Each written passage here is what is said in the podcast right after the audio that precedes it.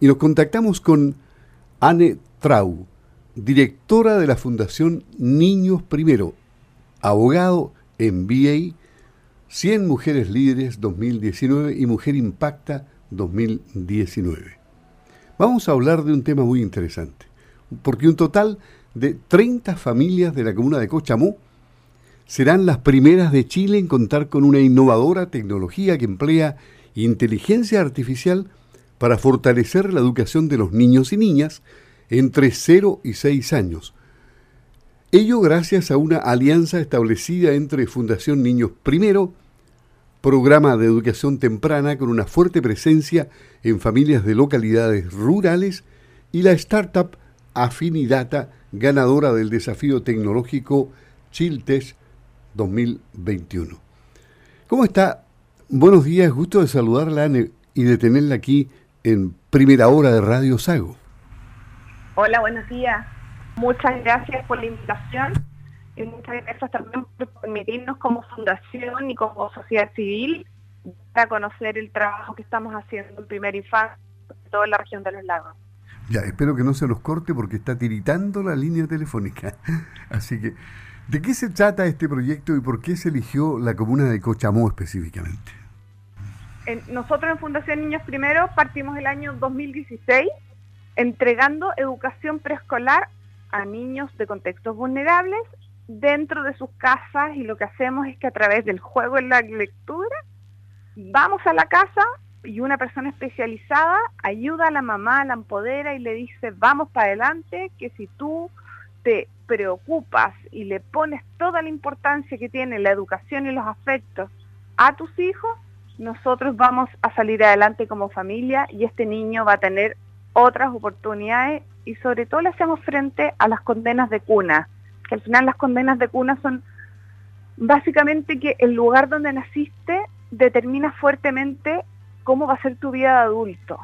Entonces lo que nosotros creemos como fundación, que eso es injusto, y para hacerse cargo hay que llegar en edad temprano porque el cerebro del niño es cuando más se desarrolla, está en expansión y donde se produce la mayor cantidad de conexiones neuronales, siempre basadas en el afecto, en el amor, en la tranquilidad. Si un niño está en un ambiente tranquilo, contenido, querido, con un adulto significativo, que le explica y le dice, tú eres lo más importante en mi vida, ese niño va a crecer distinto, con más empatía, más seguridad, más autocontrol y esto va a generar un adulto que va a ser eh, mucho más empoderado. Ese es el mundo ideal. Ese, ese es el mundo ideal, pero la brecha es demasiado grande, parece, como para recoger cañuela en tantos años en que hay mucha vulnerabilidad social y claro, se produce aquello de que los servicios del Estado, por ejemplo, no han sido capaces de llegar hasta donde tienen que llegar, a la pobreza más extrema. Exactamente, lo que yo te describo efectivamente es el mundo ideal y es el mundo al cual nosotros estamos llegando como fundación a 2.000 niños. Tratamos de llegar efectivamente a los más vulnerables, partimos por, por pobreza, pero efectivamente la familia tiene una serie de otros factores que hacen que el deseo que te digo yo pueda eh, verse más mermado. Entonces ahí es donde entramos nosotros y los acompañamos dentro de la casa. Estamos en pandemia con ellos dos veces a la semana, ahí eh, con su libro, con su juguete, enseñándole a la mamá, llevándole herramientas, explicándole el proceso educativo. Y es esto lo que venimos ya desde el 2016 haciendo y que partimos con 25 niños y hoy día estamos con 2.000 niños con fuerte foco en la región de los lagos. Y de acuerdo a las evaluaciones, ¿cuándo ustedes ya tienen indicadores de que el trabajo que se está haciendo va a dar buenos frutos? Es, un, es largo el periodo, por supuesto, imagino. Exactamente, porque trabajar en primera infancia, claramente la, los resultados se ven finalmente en la vida. Es una persona que va a tener trabajo, que va a terminar sus estudios, es una persona que eh, va a tener menos droga y alcohol, eh, menos embarazo adolescente, y todo eso está ya estudiado al menos en Estados Unidos, porque esta metodología no la inventamos nosotros, la trajimos y nosotros somos los implementadores en Chile de esta metodología. Ahora, se dice, ¿Mm? perdón, se dice que, que niños y niñas tienen una mayor sensibilidad por el cuidado del medio ambiente, por ejemplo. ¿Se puede notar eso en el trabajo que ustedes realizan? Es que nosotros también dirigimos nuestro trabajo hacia el cuidado del, del medio ambiente.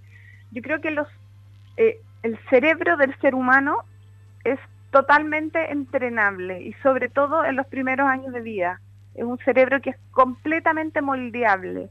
Entonces, si llegamos en ese momento de la vida, y por eso es tan importante también que los niños vayan, por ejemplo, al kinder, vayan al pre-kinder, porque se están, si no van, se están perdiendo tanto que es después muy difícil paliarlo en la vida, pillar al, al, al que sí fue en el fondo, que han quedan mucho más fuera del sistema por no haber asistido al establecimiento educativo, por ejemplo, en esos niveles educativos. Entonces, ¿qué hacemos nosotros? Nos metemos en la casa y ayudamos a la mamá, le explicamos, ponemos en valor la educación y le damos tips o fórmulas de cómo ella como mamá transforma su casa, su hogar en primera escuela y ella se transforma en primera educadora independiente de las condiciones que le haya puesto la vida. ¿Ahora es posible replicar estos modelos en otras provincias eh, o regiones del país, por ejemplo? Bueno, hoy estamos en 58 comunas, desde Iquique hasta Puerto Isen, pero solo con financiamiento privado. A mí, empresas privadas, eh, family office, familias de alto patrimonio, me entregan recursos, yo por supuesto les rindo todos sus recursos y además tenemos eh, estados financieros auditados y con ellos voy financiando y avanzando en otras regiones.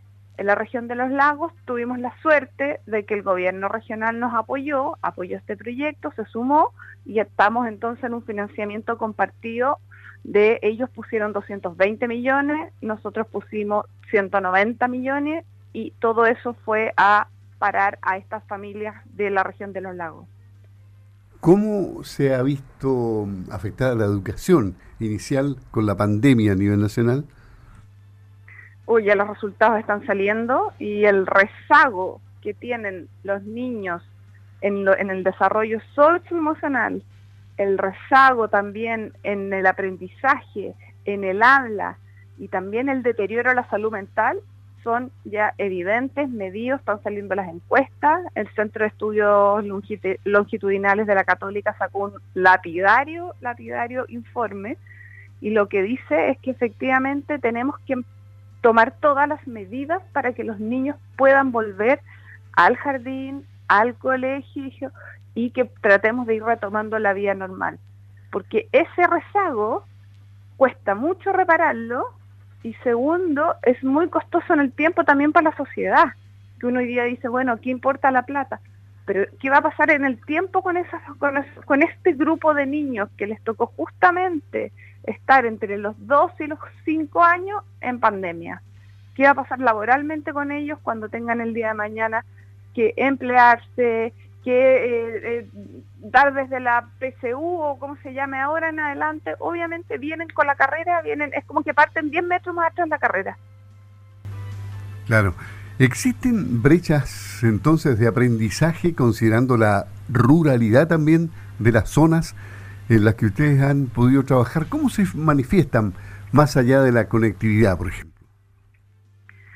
Mira, nosotros la experiencia que hemos tenido en zonas rurales es increíble. ¿Por qué? Porque si bien tienen menos oportunidades, muchos no hay jardín infantil, no hay en el fondo ni sala cuna, ni jardín infantil, ni prekinder, ni kinder, sino que toda la educación parvularia se la saltan y parten en primero básico, pero sí tenemos voluntad de los padres. Tenemos padres que sí quieren eh, que sus hijos vayan aprendiendo y sí toman el rol de primeros educadores lo que nos pasa distinto en las zonas urbanas y solo y sobre todo en la región metropolitana en la metropolitana se me rebota la voz pero bueno el, niño rural y en la familia rural es una familia muy buena muy noble de corazón.